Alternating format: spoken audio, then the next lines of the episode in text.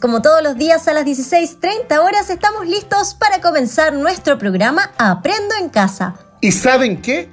El día de ayer se celebró el Día Internacional de la Música, que se conmemora en homenaje a su patrona Santa Cecilia. Y esta importante fecha también la celebraremos en el programa y en los colegios SEAS con una super semana musical. ¿En qué consistirá? Bueno, tendremos hermosos cuentos y adivinanzas musicalizadas y narradas por nuestros profesores de música y además un micrófono abierto especial donde integrantes del coro de los colegios SEAS y de la orquesta del Colegio Nazaret de la Florida nos contarán su experiencia en el ámbito musical. ¿Qué les parece si partimos con ellos y damos por iniciada esta semana de la música con un nuevo micrófono abierto? Hola, soy Ana Palfit y pertenezco al Colegio Victoria Prieto. Y yo canto porque la verdad es que me gusta cantar. Y, canto porque siento, me siento libre, o sea, ¿cómo explicarlo? Me siento libre porque puedo expresar mis pensamientos al cantar. Y eso es lo que me gusta a mí, expresar. Hola, soy Alexandra Saavedra del tercero medio A. Pertenezco al coro del Colegio Nazaret de la Florida, dirigida por la profesora Macarena Miranda a quien le agradezco por todo su apoyo y por guiarme en este camino de la música, ya que es lo que más me apasiona hace muchos años. En este colegio me dieron la oportunidad de formar parte del coro, el cual me ha ayudado a mejorar en la técnica del canto. Qué hermosos testimonios nos entregan dos estudiantes de los colegios SEAS que participan en los coros de sus colegios y a quienes, sin duda, esta experiencia artística les ha abierto un importante camino de crecimiento personal.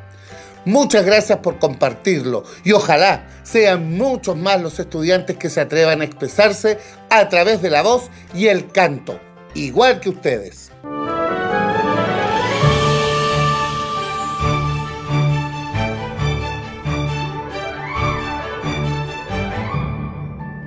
Suena la melodía que nos anuncia el espacio de los cuentacuentos y el día de hoy nos acompaña Marcela Bustos, asesora académica de música, quien invita a escuchar un especial relato musicalizado por Enrique Montero.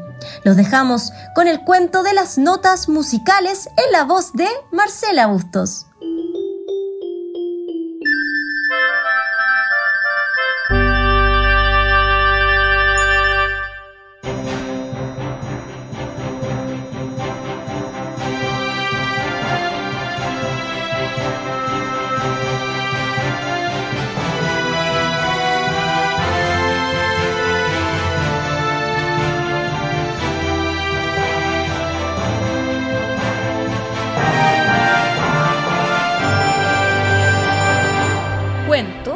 Las notas musicales.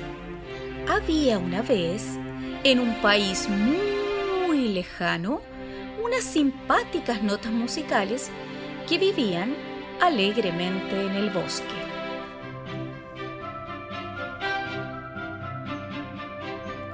Eran seis y cada una tenía un nombre diferente. Se llamaban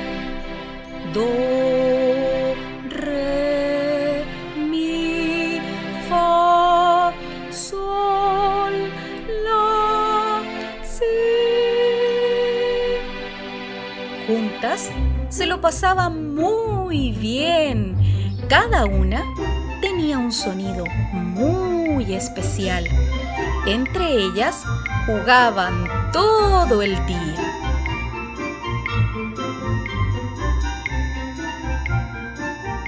Pero un día llegó al bosque un personaje muy especial que cantaba la siguiente canción. Una oreja barrigona, con sombrero y con bastón.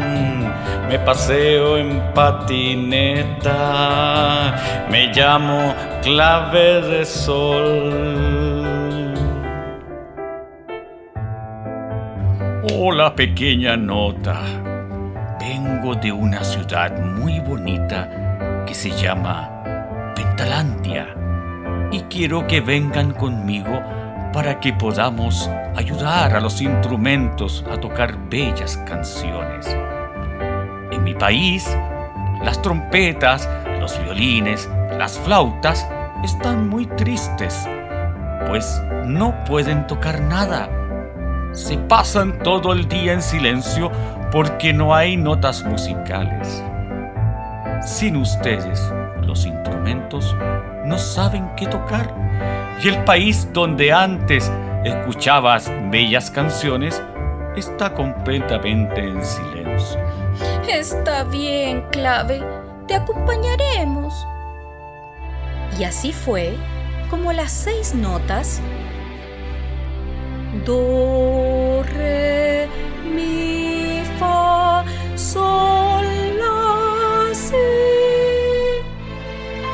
siguieron a la clave de Sol hasta su país. Subieron por unas montañas y al bajar pasaron por un camino lleno de teclas de piano. Sonaba una melodía preciosa cada vez que pisaban tecla. Nada más llegar las notas, vieron una casa muy bonita. En ella vivía la familia de cuerdas y dentro estaban el papá con trabajo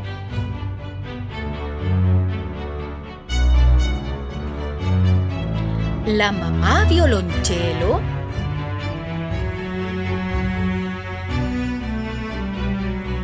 y sus dos hijos, violín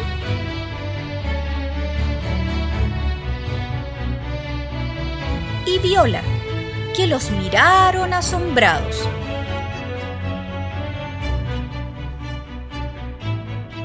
Un poco más abajo, vieron otra casa la de la familia de viento.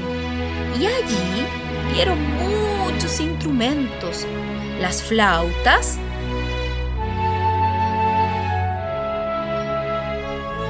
los oboes,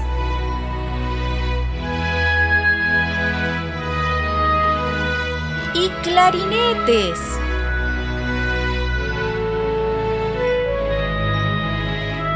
Pero ¿saben qué niños? Ninguno hablaba. Estaban todos en silencio.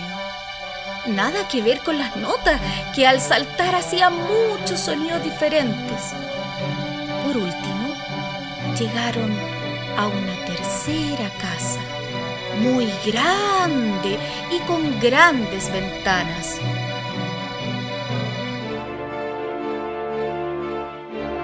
¿Quién vive aquí? Preguntó la Notra Re. Aquí vive la familia de percusión. Entonces vieron aparecer a un timbal que les saludó.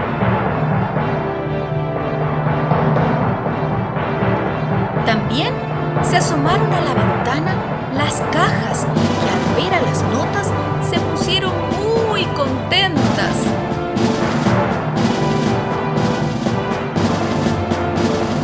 Después de mucho caminar, llegaron a una casa preciosa, niños, donde había un cartel que decía Villa Pentagrama.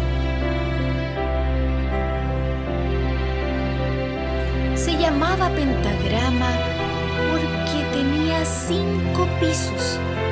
La clave de Sol se quedó en el segundo piso y Sol, como se llamaba igual, se fue con la clave de Sol y se colocó en la segunda línea.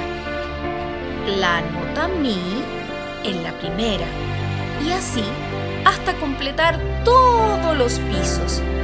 Y cada notita se fue a un piso. Cuando estuvieron todas colocadas, empezaron a llegar todos los instrumentos y a sonar una maravillosa canción.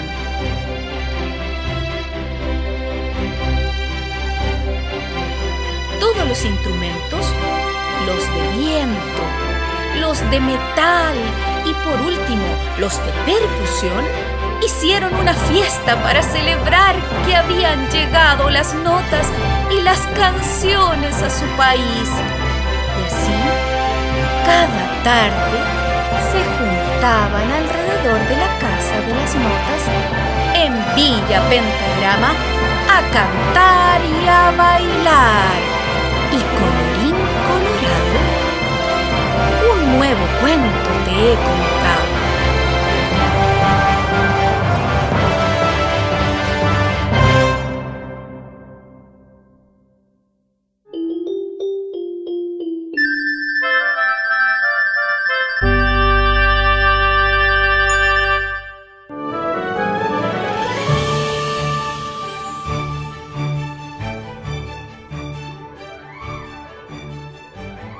Qué hermosa creación nos ha traído Marcela Bustos y Enrique Montero para dar inicio a esta Semana de la Música. ¿Qué les pareció a ustedes? Aquí les dejo algunas preguntas para comentar en casa. ¿Cuáles y cuántas son las notas musicales? ¿Cuál era la misión de la llave de sol? ¿Crees que las notas trabajan en equipo para formar melodías? ¿Por qué? a seguir imaginando, aprendiendo y disfrutando con nuevas experiencias musicales. Y por eso está con nosotros la profesora Priscila Valenzuela, quien nos trae nuevas curiosidades y datos en este ¿Sabías qué? Hola Radio Escuchas, te aprendo en casa. ¿Sabías que en el siglo XI el monje Guido d'Arezzo se percató de que no había una referencia de tonos musicales sencillos de recordar? Así que para facilitar las cosas usó un himno medieval dedicado a Juan Bautista. La primera sílaba de cada verso tiene un sonido diferente. Ud, re, mi, fa, sol, la. Más tarde, en el siglo XVIII, el teórico musical Giovanni Bautista Doni cambió el ud por el do, porque según él era más fácil de vocalizar. Finalmente, después de una serie de modificaciones, en el siglo XIX la teórica musical Sarah Anna Glover terminó por bautizar el sí. El pentagrama musical es el lugar donde se escriben las notas y todos los demás signos musicales. Está formado por cinco líneas horizontales y cuatro espacios o interlíneas que se enumeran de abajo hacia arriba. Si quieres aprender más de la música, no te pierdas los sabías que de esta semana. Y aquí queremos seguir aprendiendo y también jugando. Por eso tenemos invitados especiales esta semana musical en nuestra sección de las adivinanzas. Atención con el desafío que hoy nos trae el profesor Alejandro Mora. Escuchemos.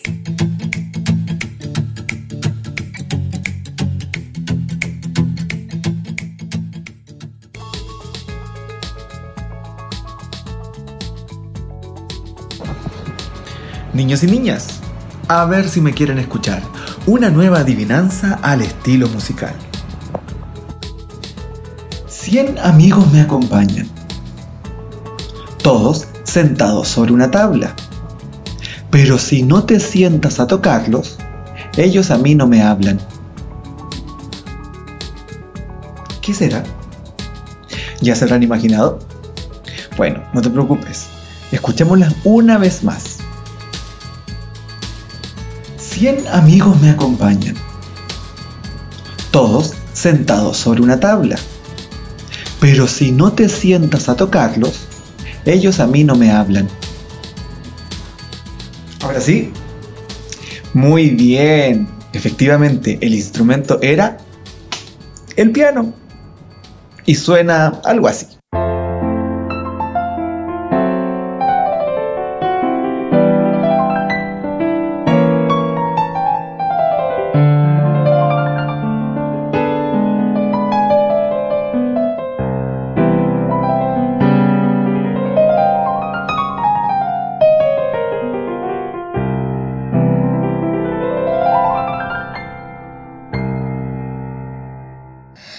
Gracias, qué buen desafío del profesor. Agradecemos su participación en esta adivinanza musical en Aprendo en Casa. Y a continuación seguimos avanzando. Y tenemos, como todos los lunes, el desafío científico que nos trae la profesora Marcia Larrondo. Veamos con qué nos sorprenderá este lunes. Hola, niños y niñas. Te invitamos hoy a hacer un nuevo desafío científico para investigar si el hielo de todo el planeta se derrite. ¿Qué ocurriría con el nivel del agua? Sabemos que el hielo del planeta está en muchas partes, en las montañas, en los polos norte y sur, Ártico y Antártica, en los glaciares y flotando en el mar. Además, la temperatura del planeta ha aumentado durante los últimos años, por lo que los hielos se están derritiendo. Te invitamos a investigar qué pasaría si estos hielos se derriten. ¿Crees tú que subirá el nivel del mar? Vamos a comprobar esto con un sencillo experimento, donde buscaremos responder la siguiente pregunta. ¿Qué ocurrirá si se derrite el hielo en un vaso de agua? Para esto necesitamos los siguientes materiales. Un vaso, agua, un plumón o algo para marcar el vaso. El procedimiento es el siguiente. Usando los materiales descritos, coloca agua hasta la mitad de un vaso. Luego agrégale unos cubos de hielo, dos o tres. Marca con un plumón hasta donde llegue el nivel del agua en el vaso, que sería nuestro tiempo inicial. Luego, espera hasta que se derrita el hielo y vuelve a marcar el nivel del agua en el vaso, que sería nuestro tiempo final. Después de hacer el experimento, ¿qué puedes concluir? Si comparas ambas marcas, verás que permanece igual. Entonces, ¿subió o no subió el nivel del agua? Tal como pudiste observar, el nivel del agua no aumenta. La razón es porque el hielo flota y al derretirse se contrae. Esto puede resultar extraño porque lo normal es que los cuerpos se dilaten cuando se calientan pero esta propiedad se produce al contrario con el hielo, que al calentarse y convertirse en agua se encoge. Esta es la razón por la que los icebergs y los cubitos de hielo flotan en el agua. Pero esto no significa que si la temperatura del mar aumentase no subiría el nivel del mar. Claro que subiría. Esto ocurriría cuando el hielo que se derrite está en la Tierra, como ocurre en los continentes Ártico y Antártico al derretirse se convierte en agua que va al mar y por lo tanto hará subir de nivel. No por haberse derretido, sino por haber cambiado de sitio. De la tierra se ha desplazado al mar. Esto tendría consecuencias terribles, no solo para la humanidad, sino que para toda la biosfera. La mayoría de las regiones costeras quedarían sumergidas bajo el agua. ¿Cómo podemos evitar que esto ocurra? La única forma es evitar la contaminación atmosférica por emisión de gases que quedan en la atmósfera y son los responsables del aumento de la temperatura del planeta. Ya lo sabes, cuidar nuestro planeta es tarea de todos. Gracias Marcia por hacernos siempre ir más allá con tus experimentos y ayudarnos a pensar, observar y descubrir más acerca del mundo que nos rodea.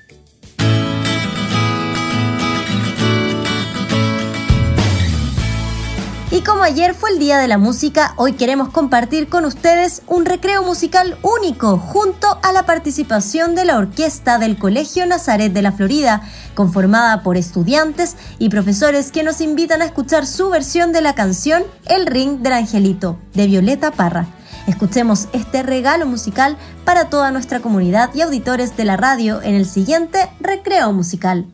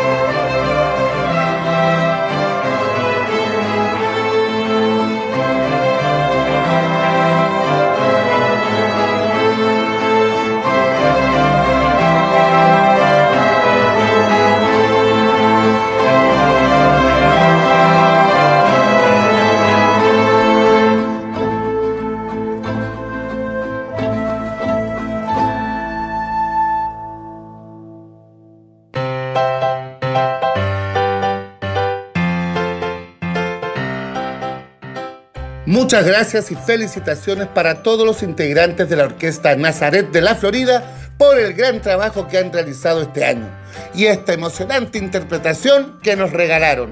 Hemos tenido un programa hermoso y este es solo el comienzo de una semana que los dejará a todos completamente enamorados de la música. Así que no se pierdan mañana el programa. Los esperamos como siempre a las 16.30 horas por Radio María para seguir disfrutando y aprendiendo en la Semana de la Música. ¡Nos vemos!